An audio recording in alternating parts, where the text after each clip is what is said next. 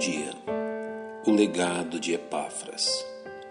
O atento leitor das Escrituras encontrará entre as epístolas do Novo Testamento um grande número de personagens exercendo uma condição de figurante em meio ao desenvolvimento da igreja primitiva, o que não lhes torna menos importantes ou imperceptíveis quanto à importância de suas vidas na propagação do Evangelho. Entre estes tantos personagens encontramos Epáfras, a quem o apóstolo Paulo se refere diretamente em sua epístola aos Colossenses em sua carta a Filemon, e que faremos bem em examinar as informações concernentes a ele, com atenção e cuidado. Encontramos a primeira referência a Epáfras no primeiro capítulo da carta de Paulo aos Colossenses como aprendestes de Epáfras, nosso amado conservo, que para vós é um fiel ministro de Cristo, o qual nos declarou também o vosso amor no Espírito.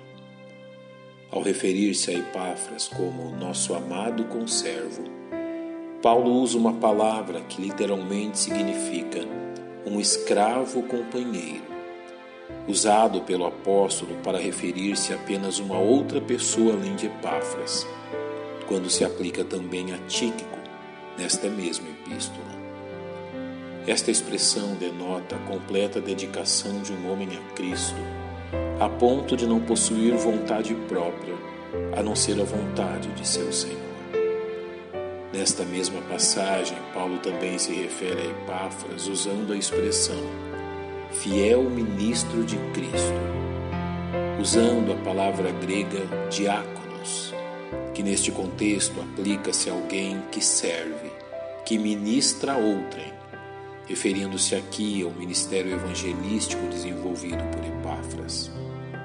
Muito provavelmente, Epáfras foi o instrumento usado por Deus para que o Evangelho fosse proclamado nas cidades frígias de Colossos e Herápolis e Laodiceia. No quarto capítulo da Epístola aos Colossenses, voltamos a encontrar o apóstolo Paulo se referindo a Epáfras ao dizer: Saúda-vos, Epáfras, que é dos vossos, servo de Cristo, combatendo sempre por vós em orações, para que vos conserveis firmes, perfeitos e consumados em toda a vontade de Deus pois eu lhes dou testemunho de que tem grande zelo por vós, e pelos que estão em Laodiceia, e pelos que estão em Hierápolis. Ao referir-se a Epáfras dizendo que ele é dos vossos, muito provavelmente Paulo nos dá a entender que Epáfras era natural da cidade de Colossos. As referências elogiosas por parte do apóstolo Paulo também estão presentes neste capítulo, referindo-se a Epáfras como aquele que tem grande zelo por vós e pelos que estão em Laodiceia e pelos que estão em Hierápolis. Vemos aqui o zelo pastoral de Epáfras pelas igrejas que ele ajudou a implantar, a ponto de ter viajado ao encontro de Paulo, enquanto este encontrava-se na prisão a fim de informá-lo a respeito das dificuldades que havia em Colossos. É devido a esta viagem que Paulo também se refere a Epáfras em sua carta a Filemon, dizendo: Saúdam-te, Epáfras, meu companheiro de prisão por Cristo Jesus. É provável que Epáfras tenha preferido permanecer voluntariamente na companhia do apóstolo enquanto este encontrava-se preso em Roma o que demonstra de forma ainda mais evidente o caráter piedoso de Epáfras.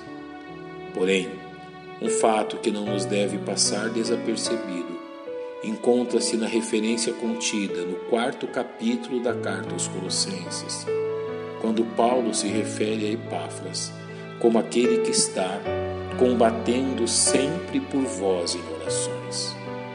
Enquanto encontrava-se voluntariamente preso com Paulo, o nobre Epáfras continuava a lembrar-se das amadas igrejas a quem servia, abençoando aos amados irmãos em Colossos, Hierápolis e Laodiceia, através de suas constantes orações por eles.